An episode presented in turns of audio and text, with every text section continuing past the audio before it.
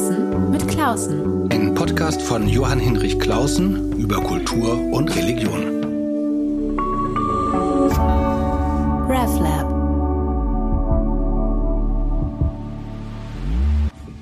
Willkommen bei meinem Podcast und einer neuen Folge. Ich bin Johann Hinrich Klausen. Alle zwei Wochen unterhalte ich mich mit einem interessanten Menschen über Kultur und Religion. Heute mit Karl Tillison, einem wirklich ganz alten Freund, der aber beruflich etwas völlig anderes macht als ich. Er hat ein Modelabel begründet mit dem unvergesslichen Namen Firma, aber leider wieder eingestellt. Heute arbeitet er als Autor und Berater in Mode- und Trendfragen. Und gerade hat er sein erstes sehr lesenswertes Buch veröffentlicht, das heißt Konsum, warum wir kaufen, was wir nicht brauchen. Es ist eine scharfe Abrechnung mit der eigenen Branche, noch mehr eine schneidende Kritik überhaupt mit unserer Art zu leben und einzukaufen. Von ihm will ich wissen, was ihn dazu veranlasst hat, dieses Buch zu schreiben, wie er unsere Konsumkultur analysiert, welche politischen und moralischen Impulse ihm dabei wichtig sind und ob er Auswege sieht. Hallo, lieber Karl. Hallo, lieber Johann. Bist du jetzt eigentlich äh, zu bezeichnen als Whistleblower? Hast du Insider-Informationen? Hast du für dich eine Kronzeugenregelung schon äh, in die Wege geleitet? Äh, tatsächlich wurde ich äh, zum Teil äh, scharf angegriffen von der von Leuten aus der Branche, aber erstaunlich, also viel weniger als ich erwartet hatte. Erstaunlich ist, dass ähm, äh, also dass das Buch eben auch in Modeläden verkauft wird, dass ähm, ich sehr viel Zuspruch aus der Branche bekomme. Ähm, diese Fronten, also auf der einen Seite der Konsumkritiker, auf der anderen Seite die böse Konsumindustrie, äh, die haben sich gar nicht gebildet. Ich glaube, es ist eher so, dass ähm, die, die Modebranche natürlich auch tatsächlich zu Recht äh, in den letzten Jahren in den Fokus einer Konsumkritik geraten ist oder überhaupt in den Fokus der Kritik geraten ist.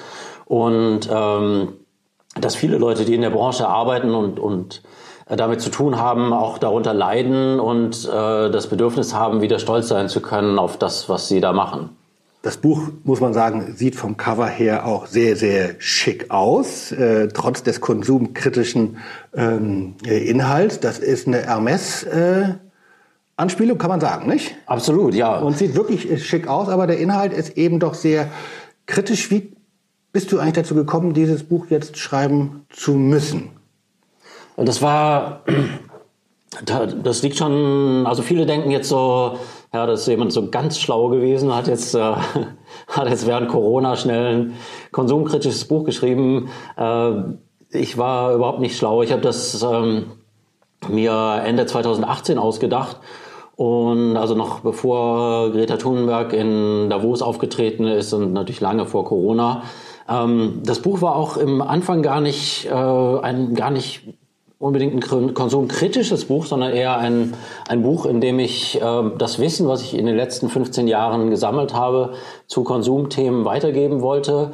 Und ähm, es ist dann aber doch beim Schreiben ein konsumkritisches Buch geworden. Und ich glaube, jeder, der das Buch liest, ähm, wird auch äh, verstehen, dass man, dass wenn man sich mit unserem Konsum näher befasst, äh, gar nicht umhin kann, äh, das auch kritisch zu betrachten. Gab es denn für dich sozusagen in deiner, aus deiner Zeit als, als Modemacher oder als Trendbeobachter, Trendberater Erfahrungen, die für dich jetzt wie so ein Aha-Erlebnis waren, wo du sagst, das Buch ist ja auch sehr sachlich geschrieben, das ist jetzt kein persönliches Buch, aber gab es sozusagen für dich so persönliche Erfahrungen, wo du sagtest, da, da habe ich jetzt ein echtes Aha-Erlebnis gehabt?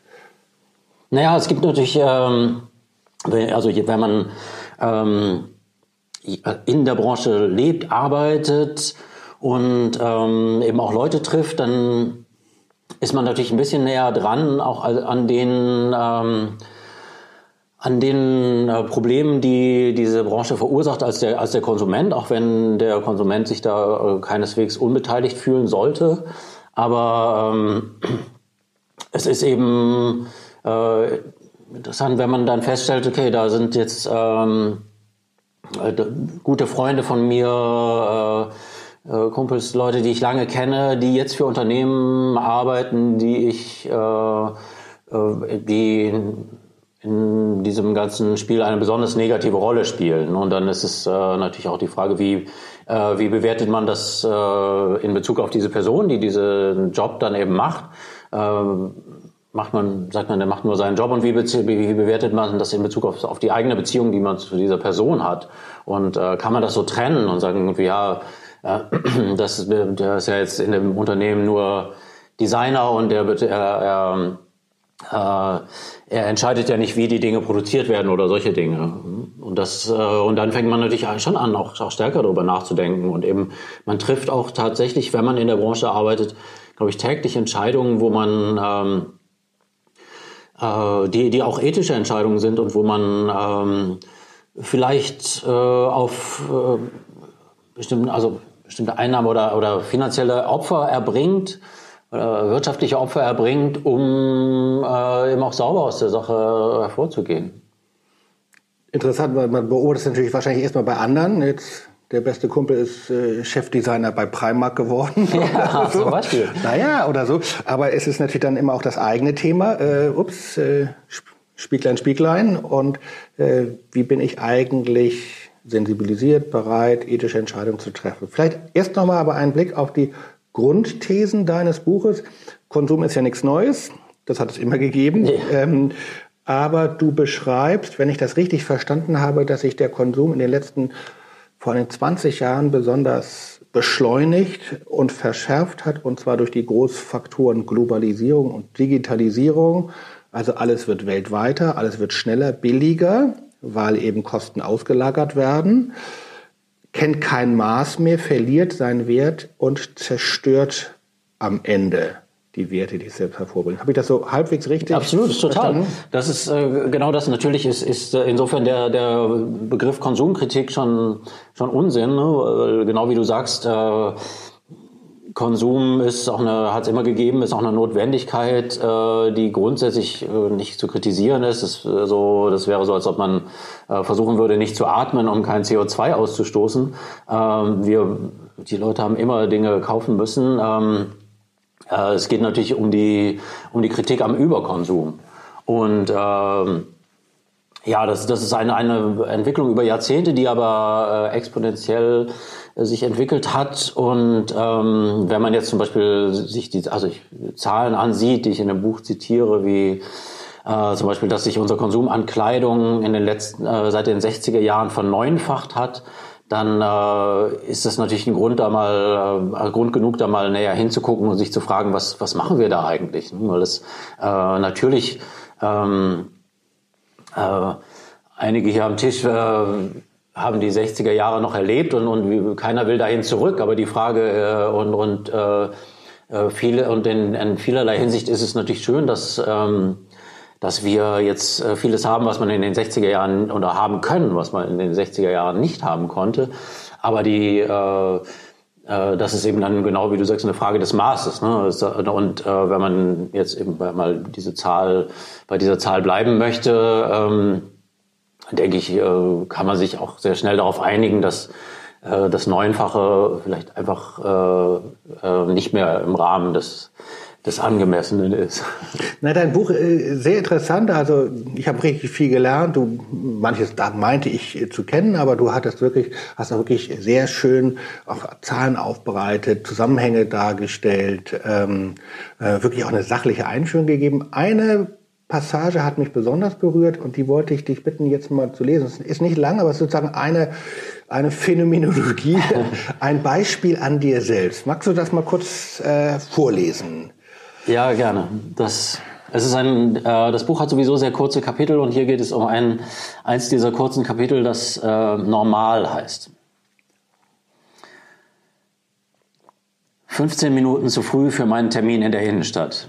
Ich löse einen Parkschein und scanne gleichzeitig die andere Straßenseite nach Geschäften, in denen ich mir die Zeit vertreiben kann.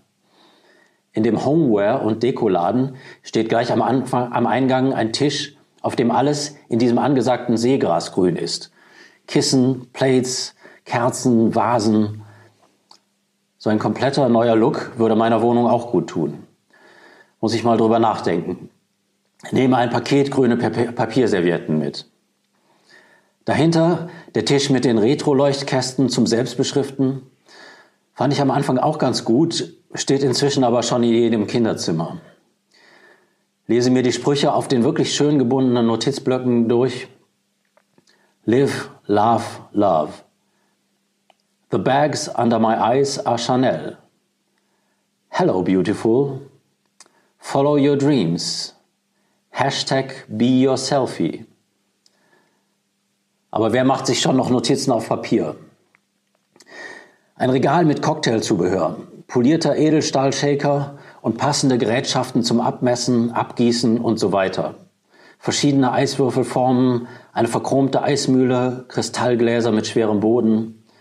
Würde zusammen echt gut aussehen auf meinem Sideboard. Vielleicht lade ich ja doch mal ein paar Leute auf Drinks ein.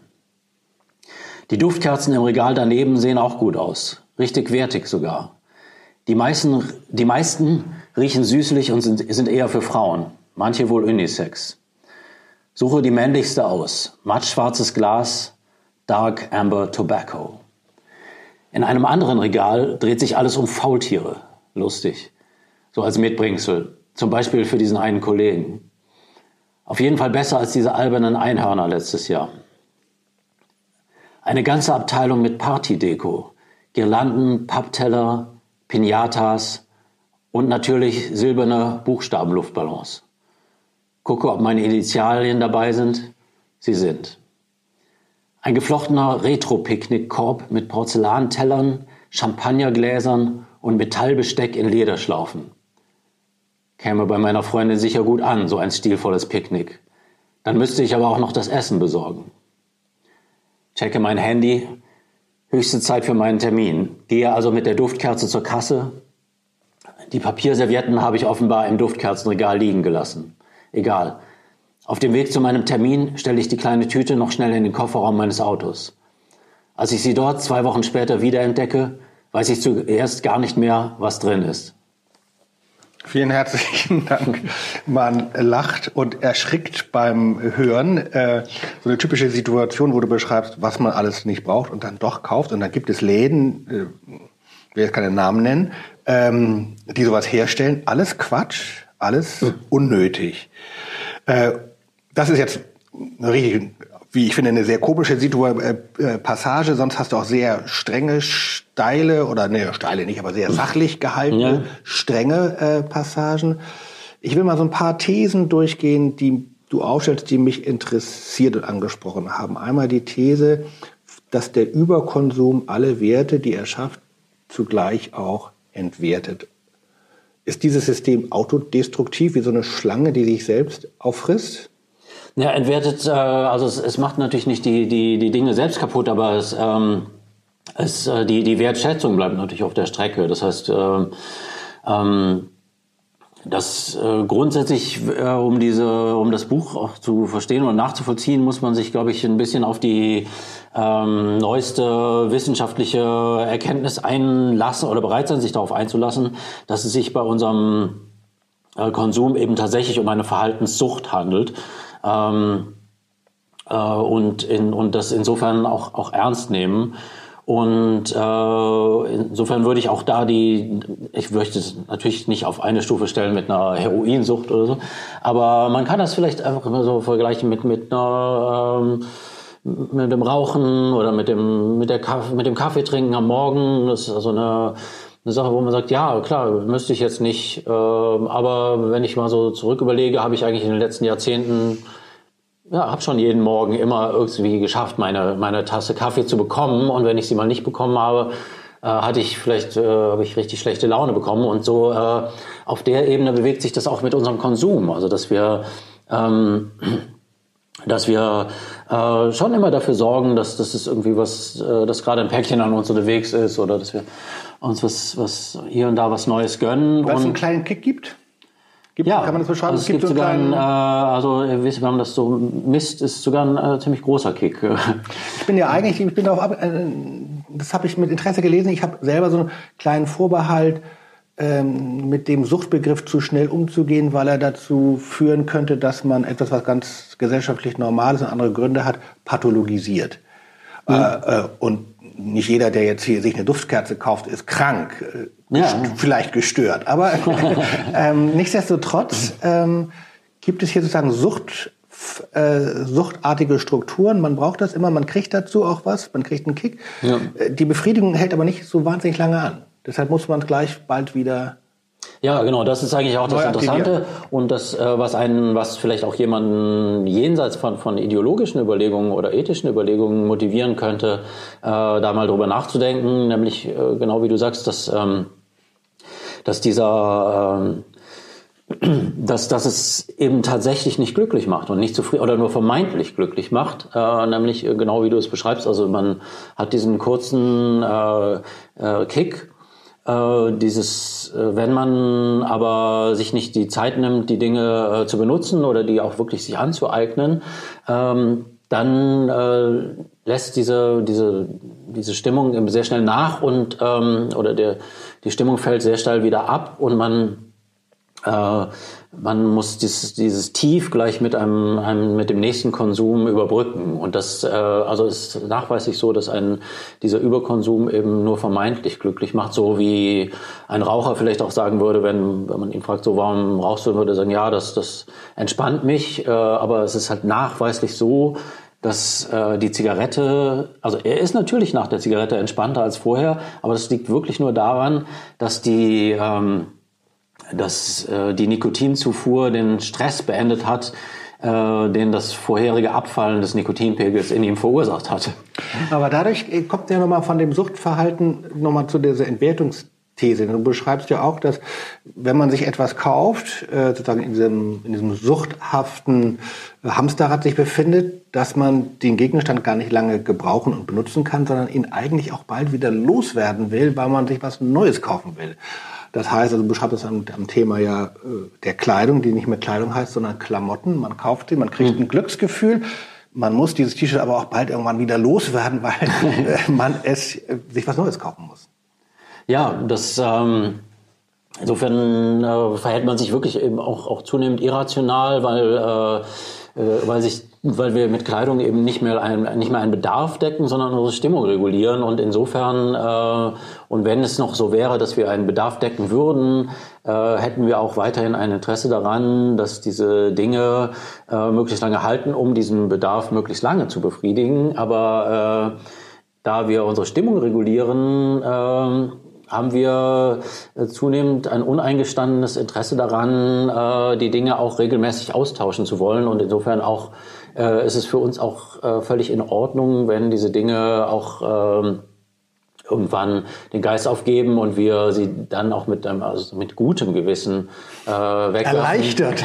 erleichtert, mit gutem Gewissen wegwerfen können, äh, weil dann äh, kaufen wir uns ja nicht das, das 40. Paar Sneaker, sondern dann müssen wir uns ja ein neues Paar Sneaker kaufen, weil das alte ja kaputt ist. Also deshalb kaufen sich manche Menschen Jeans, der Inbegriff der haltbaren Hose, die schon kaputt geliefert werden. Genau. Ein, äh, dazu, eine Beobachtung fand ich auch interessant, die ähm, ist mir neu oder die konnte ich nicht so richtig nachvollziehen, dass du beschreibst, dass jetzt nicht nur gesellschaftlich wir sozusagen in einer Polarisierung uns befinden, sondern es auch so eine Konsumpolarisierung gibt. Also einerseits ganz billig und aber auch zugleich ganz teuer zu kaufen. Ähm, ja, das und dass das kein Widerspruch sein muss. Genau, also das ist beides. Das sind zwei Phänomene, die da äh, sich, sich äh, miteinander verbinden. Ähm, das eine ist ein, ein ähm, Phänomen eben dieser, dieser polarisierte äh, Konsum, das äh, bedeutet, äh, genau wie du sagst, dass man entweder luxuriös kauft oder ganz billig kauft, was wahrscheinlich nicht kein unbedingt neues Phänomen ist, aber was eben sehr sichtbar geworden ist in den letzten Jahren, weil es eben auch dieses, weil es eben ein viel breiteres Spektrum an, an, an, das, an Angeboten gibt. Also es gibt eben diese extremen High-End-Luxus, der äh, zwar hier in Europa auch angeboten, äh, hier in Europa angeboten wird, aber der eigentlich ähm, vor allem derzeit auf den, auf den chinesischen Markt zugeschnitten ist, wo es eben gar nicht teuer genug sein kann. Und es gibt eben auf der anderen Seite durch die äh, Globalisierung und die Verlagerung der Produktion in, in Billiglohnländer und, und durch die wirtschaftliche Konzentration und die damit verbundenen Mengenrabatte ähm, gibt es eben dieses extreme Billigangebot. Und dadurch äh, wird immer augenscheinlicher, dass, dass in der Mitte eine Lücke entsteht. also die tatsächlich auch äh, nicht immer da war, aber die, die zunehmend dadurch entsteht, dass die Unternehmen, ähm, die äh, Angebote in dieser Mitte gemacht haben in der Vergangenheit, eben aus dem Markt ausscheiden, weil es sich, weil äh, sie nicht mehr genug äh, Abnehmer finden für ihre, ihre Produkte. Und das ist, ähm, das ist ein, ein bekanntes Phänomen, das habe ich nicht mh, hm, entdeckt, so, das beschreibe ich, aber tatsächlich ähm, wage ich in meinem Buch zum ersten Mal eine, einen Erklärungsansatz äh, oder eine, eine, Erklärung, warum das so sein könnte. Äh, und ähm, das Spannende daran ist, dass es äh, natürlich jetzt, also wie du sagst, dass sich das gar nicht ausschließt. Das heißt, die, der, der Verdacht würde ja zunächst mal nahelegen, zu anzunehmen, dass ähm, äh, die Schere zwischen Arm und Reich immer weiter auseinandergeht. Könnte man sagen, ja, klar, das spiegelt sich in dem ähm, in dem äh, Angebot wieder und auch, oder, und auch in der Nachfrage, dass eben dieses ganz billige oder das ganz teure nachgefragt wird. Wenn man näher hinsieht, äh, stellt sich das aber als äh, zu kurz gedacht oder als Irrtum heraus und man stellt fest, dass es eben dieselben Personen sind, die, äh, die eben ganz billig und ganz teuer kaufen. Und das ist ähm, der sogenannte hybride Konsum, also äh, mit der Chanel-Tasche bei Aldi mal ja. den Haushalt wieder voll machen. Genau. Ähm, wäre nochmal interessant, ob es da eigentlich, äh, das führt zu weit, aber es wäre interessant, ob das eigentlich nochmal sich auch politisch ablesen lässt in bestimmten Ländern. Also sozusagen so ein, so ein wirkliches Auseinandergehen von Oligarchie und sozusagen breitem Prekariat. Ähm, ja, zumindest denke ich, ist es schon ein, ein, ein, also das, worüber wir sprechen, dieser hybride Konsum, ist, glaube ich, schon ein, ein ähm, ein Phänomen von, also in, in, in Ländern wie unserem, die schon so ein paar Jahrzehnte lang reich sind. Ne? Also das heißt, äh, und auch wo, ähm, wo es auch eine, eine starke soziale Absicherung gibt. Also das heißt, äh, ich glaube, in, in, in äh, da kann man auch mit dem Billigen kokettieren, ja, ja und sagen. Äh, ist, auch, ist auch okay, keine Schande. genau.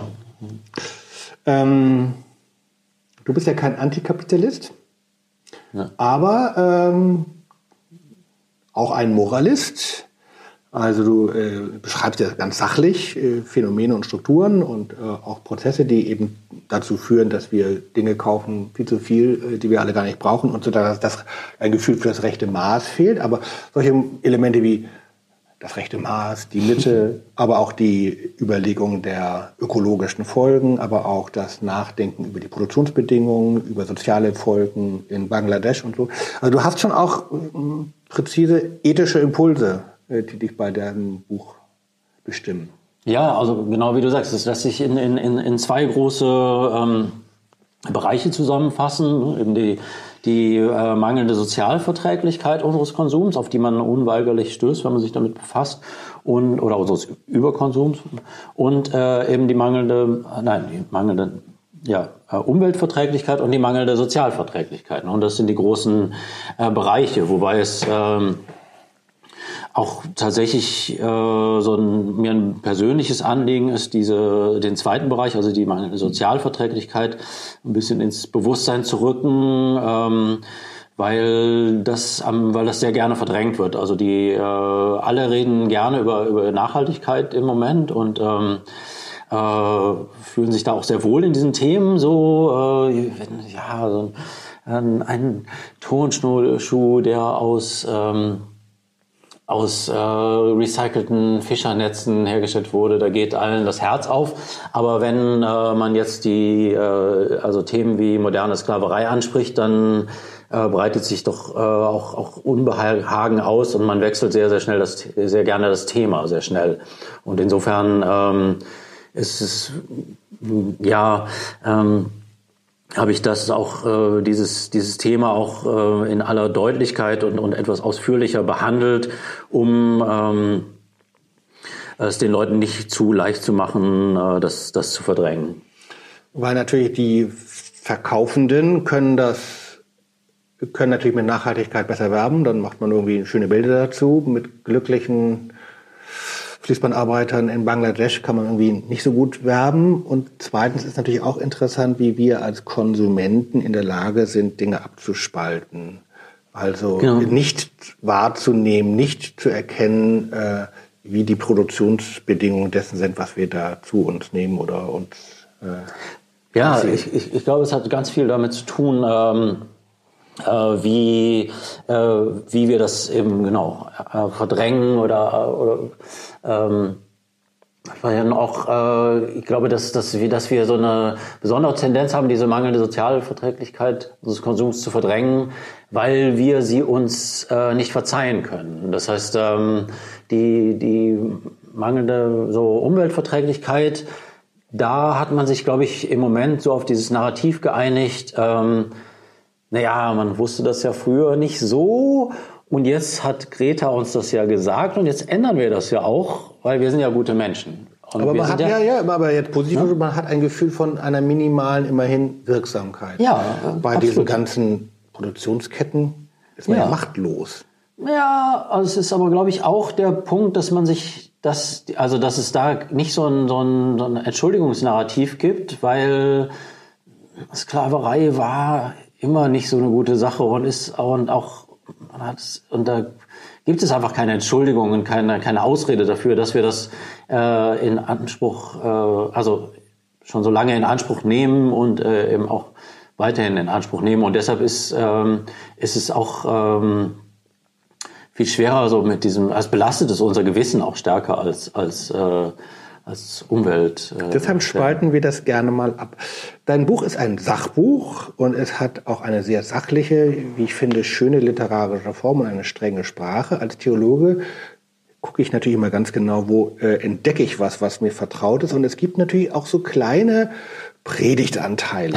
also zum Beispiel, dass du ähm, mal schön das Wort Nächstenliebe einstreust, gerade in diesem Zusammenhang, oder du beschreibst ähm, ich glaube, du nennst es nicht äh, Tod oder Hauptsünde, aber du benennst natürlich so Phänomene wie Gier, Wollust, Neid, ja, klassische Themen des äh, Moralpredigers. Interessant finde ich, und darauf wollte ich dich ansprechen, ähm, wie du damit gearbeitet hast mit den Wörtchen ich, wir, Mann. Also manchmal, wie in der Passage, die du gerade gelesen hast, da schreibst du ich, bin dabei Nanu Nana oder wie diese Läden heißen. Dann schreibst du manchmal ein Wir. Wer ist dieses Wir eigentlich? Und dann schreibst du manchmal Mann, weil das eben ein Thema ist, das ich bei Predigten immer genau überlege. Was, wann sage ich Ja, wann wie was?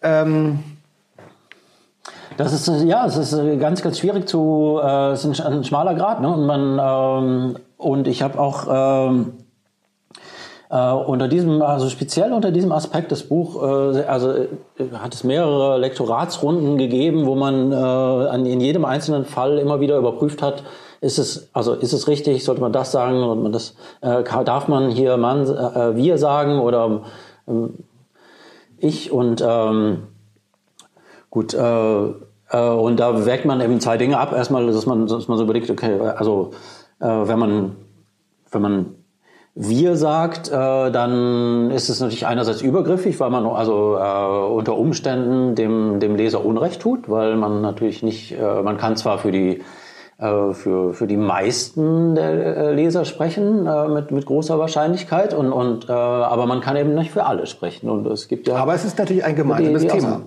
Genau. Man ist Und- im System. man ist im, im System. Das heißt, ähm, äh, wenn man wir sagt, heißt, sagt man also ich, aber nicht nur ich. Ne?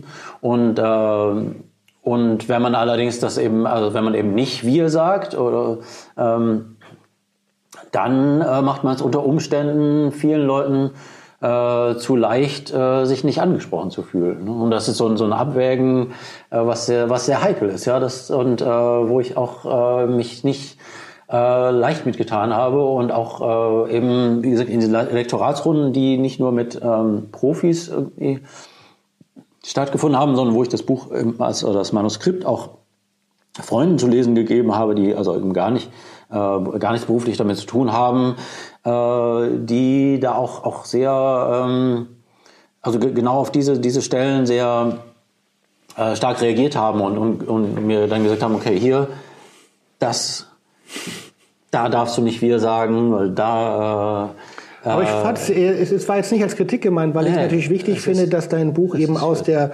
als ähm, das Buch eines Menschen ist, der Teil des Systems ist, in besonderer Weise, weil du nun auch beruflich gerade in diesem Feld Ja, arbeitest, Und es ja eben nicht nur darum geht, sozusagen andere Leute irgendwie zu diffamieren, sondern Strukturen zu erheben, die manchmal eher persönlicher sind äh, oder in denen man eher allgemein gefangen ist oder in denen man aktiv mitmacht als Gemeinschaft und keiner kann sich so richtig davon freisprechen.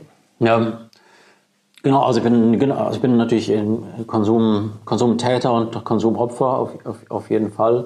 Aber ähm, ich, also, und das ist auch irgendwie etwas, ähm, was äh, wovon sich eben auch niemand so ganz frei sprechen kann. Ne? Jeder ist durch seinen Konsum auch, auch irgendwie Täter. Außer, außer ich, ähm, ja. denn mir ging das bei dem Lesen des Buches so wie dem Pharisäer in der Geschichte, die Jesus erzählt hat, nicht? Pharisäer und Zöllner gehen zum Tempel und stehen vom da stehen äh, und beten und der Pharisäer sagt, oh Gott, vielen herzlichen Dank, dass ich nicht so bin wie einer von diesen da.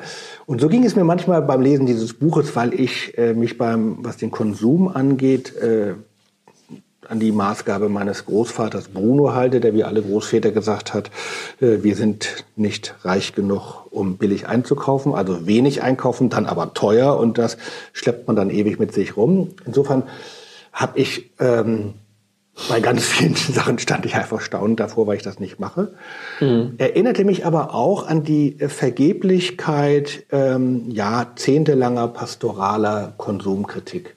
Also wenn ich mich jetzt an die Weihnachtspredigten der 70er, 80er Jahre angehe, da ging eigentlich keine Predigt äh, über die Kanzel, ohne dass Konsumkritik geübt wurde. Vollkommen, vollkommen vergeblich. Irgendwann haben die Kolleginnen und Kollegen gemerkt, das nervt jetzt auch so ein bisschen und, äh, und mindert die Festfreude, ist außerdem auch vollkommen nutzlos, weil sozusagen ein bloßes dagegen anpredigen ist, äh, hilft gar nicht.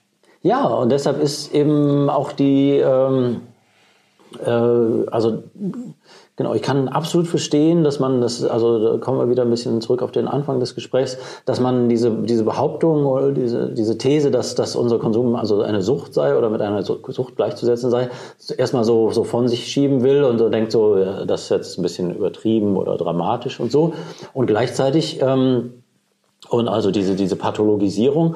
Und gleichzeitig ist vor diesem Hintergrund, glaube ich, die, die Pathologisierung eine gute Tat, weil sie auch äh, dazu führt, dass man das Ganze ernst nimmt und, ähm, und eben äh, und äh, eben es nicht wie ein, wie, ein, wie ein Missverständnis behandelt, das nur aufgeklärt werden muss. Also so, äh, ne, also diese, diese ähm, weil damit, äh, genau wie du sagst, ist man ja jetzt, das haben wir jetzt jahrzehntelang versucht und das äh, hat ja nichts gebracht. Also das heißt, das ist so, wenn man äh, diese Konsumkritik, ähm, das ist so, als ob man einem Raucher, einem Kettenraucher sagt, du, pass mal auf, ich habe mir überlegt, das wäre doch viel billiger und gesünder, wenn du einmal in der Woche eine gute Zigarre rauchen würdest dann würde das sicher einsehen, aber machen wird das eben noch lange nicht. Und ich glaube auch, dass es, dass diese ähm, was diese Konsumkritik äh, anbelangt, dass es ähm, gar nicht unbedingt auf taube Ohren fällt, sondern dass diese Einsicht schon vorhanden ist, aber dass es, äh, dass die Umsetzung äh, viel schwerer fällt, als man, als man denkt. Und das was, was braucht es, damit Umkehr geschieht. Nicht nur Buße geschieht, sondern nein, das also Umkehr heißt ja eigentlich also eine Befreiung. Man, mhm. also es gibt ja auch dieses Gefühl, also, äh, dass man sich von dem ganzen Quatsch mal losmacht und frei ja. macht. Äh, was braucht es eigentlich, um so etwas zu eröffnen?